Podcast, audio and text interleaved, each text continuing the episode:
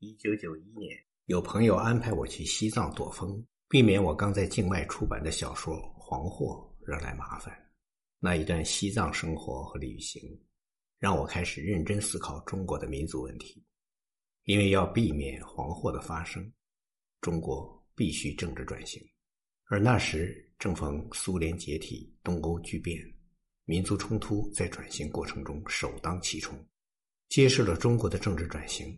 会面临同样的难题。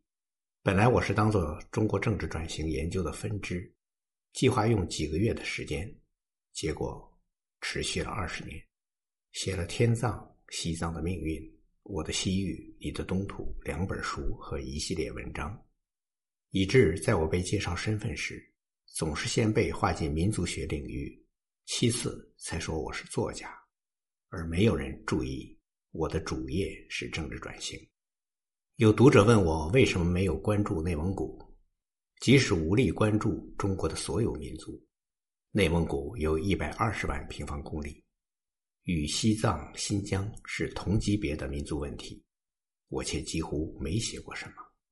我多次去过内蒙古，二零一四年还驱车上万公里，走遍了内蒙古所有的盟市，想看看有没有写的可能，但是最终没有进行下去。因为如果动笔，我要写的不是游记，是民族问题，是蒙古的人。写天葬时，我还能在西藏收集各种文件，与不同的人交谈采访。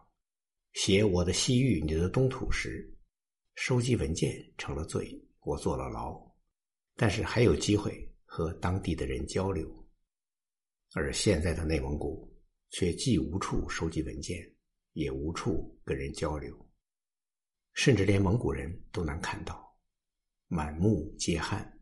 无论是人是物还是地方，遇到的蒙古人要么汉化，要么不敢讲话，要么无话可讲。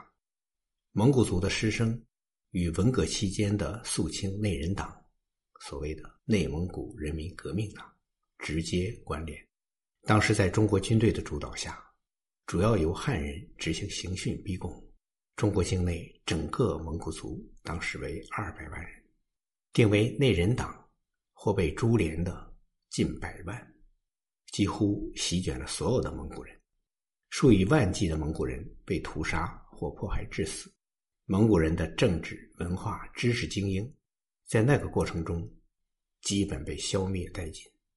当一个民族经历过那种摧毁，即使在完全自由的环境下，也得几代人才能恢复；而在不自由的环境下持续的中断，一两代人后便会永远失去恢复的可能。在我看，中国境内的蒙古族已经快像满族那样消失了。满曾是和蒙古一样强大的民族，蒙古人创立元朝，满人创立了更长久的清朝。我出生长大的中国东北是满人的故土，我身边应该有不少满人后裔，但是连他们自己都失去了满的意识，更别说语言、历史和文化传统。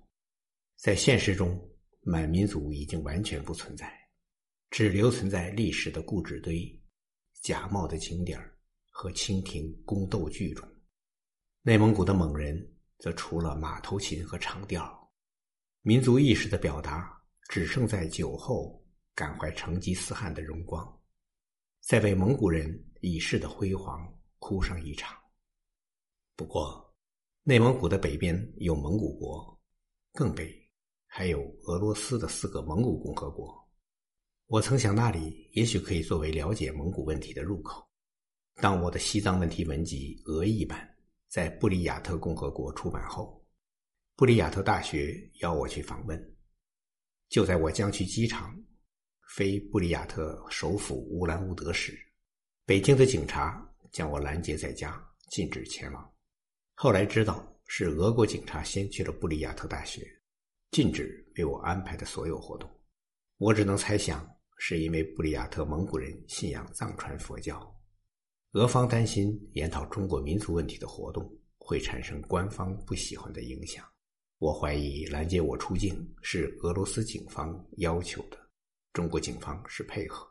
虽然没有证据，但是各种拼图之间的关联明显。从那时至今，我的出境禁令一直没有解除。此时，在俄罗斯对乌克兰的战争中，可以看到俄罗斯的蒙古人被驱使充当前锋，他们的伤亡率远远超过俄罗斯人。这情景很像一九五九年中国军队对西藏的所谓评判：派去冲锋陷阵的是蒙古骑兵。见杨海英，蒙古骑兵在西藏挥舞日本刀。还有这样的报道更令人伤感。在布里亚特的首府乌兰乌德，几乎每天都举行葬礼。首府大会堂本是孩子们玩耍的地方，现在放满了阵亡士兵的棺材。不知曾来我家做客的布里亚特青年摄影师格桑，现在的状况怎样？二零一五年那次，我如果去成了布里亚特，学术活动结束后，会去格桑家，在贝加尔湖畔的老家。与他的家人共住几天，那是当时最吸引我的安排。而今，他的家人又是什么命运？他的兄弟是否被送上了战场？是否还活着？虽然经常牵挂，我却没有联系他们。一是怕俄方监控通讯对他们不利；二是不知该怎样表态。我反对战争，谴责普京，可那毕竟是他们的国家和总统。在涉及到民族问题时，分属不同民族的友人之间，就会陷入这种左右为难。我能做的，只是为他们的平安祈祷。